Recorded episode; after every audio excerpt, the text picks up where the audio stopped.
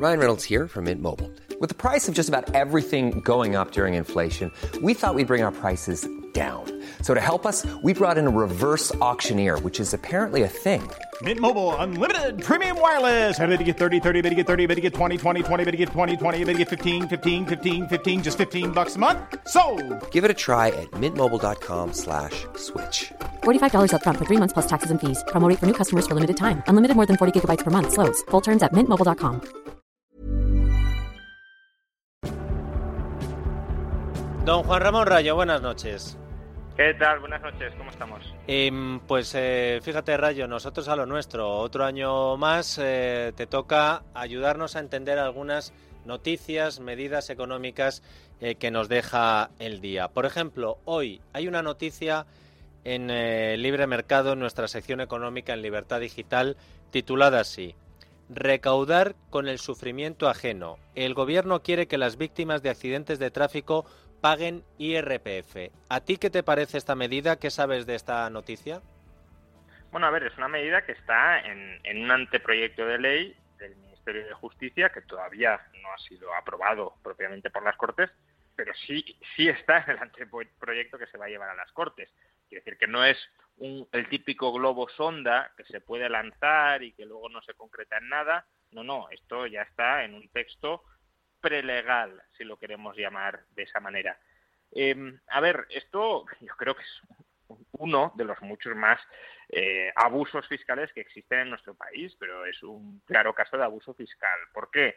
Pues porque básicamente se quiere hacer tributar en IRPF a las indemnizaciones que consiga la víctima de un accidente de tráfico.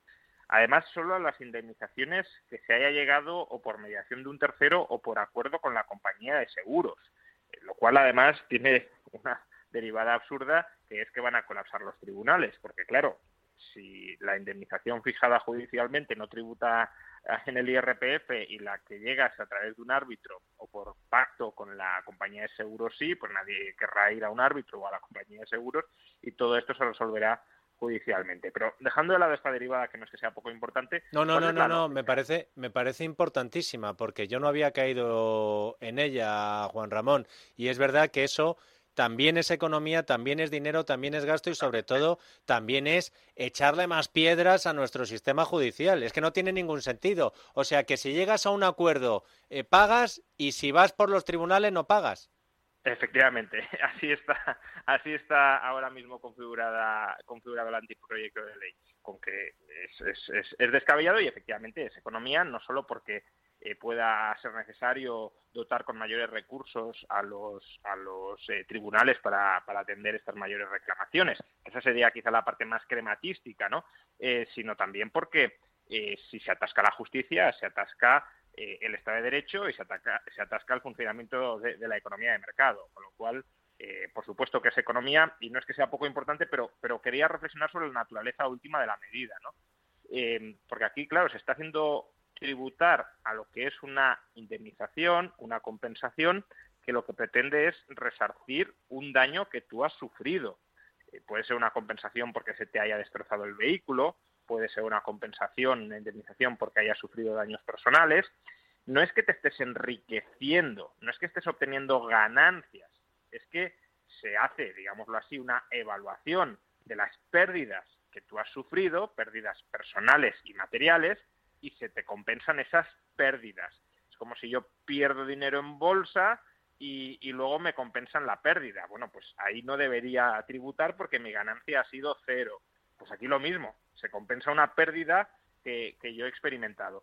Y, por eso, claro, hacer tributar la compensación por una pérdida es no hacer tributar la ganancia, el enriquecimiento, sino hacer tributar a una persona que se ha quedado supuestamente, después de la compensación, igual que como estaba antes, por el mero hecho de haber sufrido un accidente de tráfico. Es que es un, un absoluto despropósito.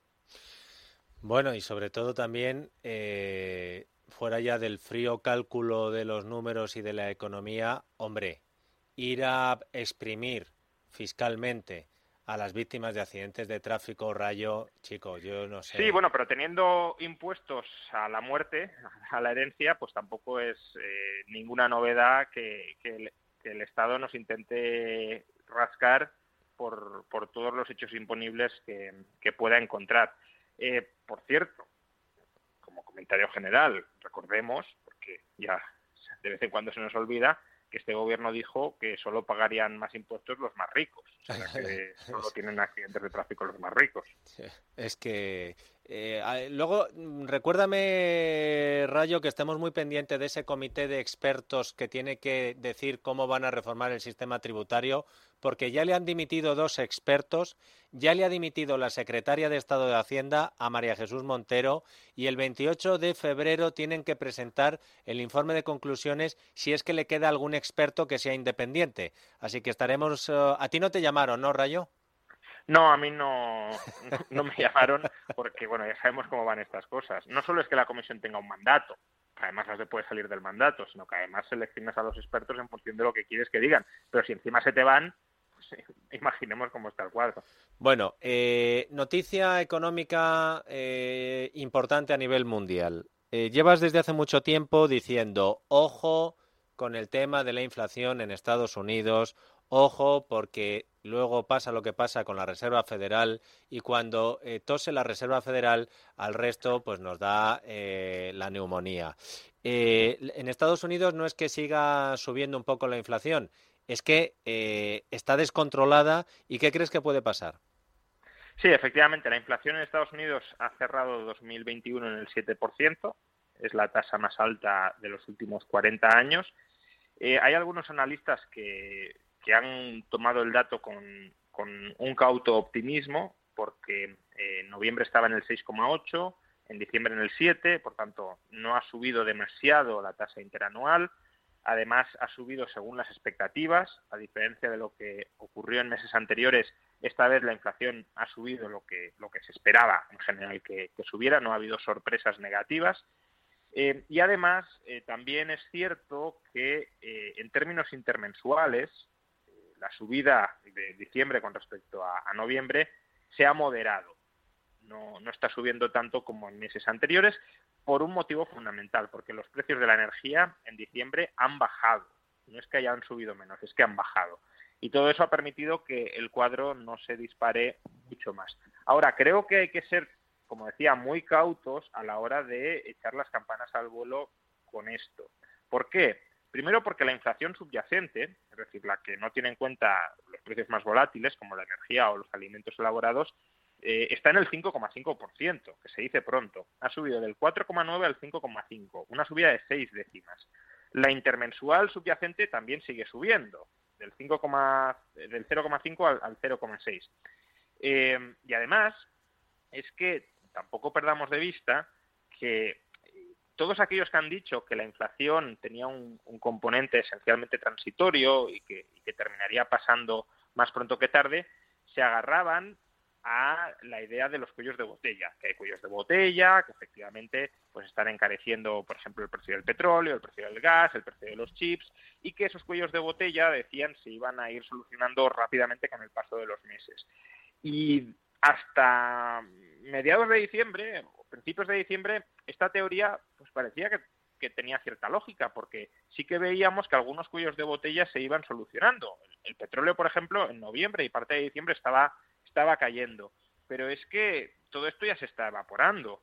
si cogemos un índice, el Jefferies eh, Reuters de, materias primas, un índice que, mide la evolución de las materias primas, eh, están máximos desde el año 2015. Es decir, las materias primas en general están en su nivel más alto, desde luego, desde en los últimos 12 meses, pero como decía, desde 2014, pero que están más altos que en cualquier momento en el último año. El petróleo está a punto de batir su mayor marca también en los últimos 12 meses.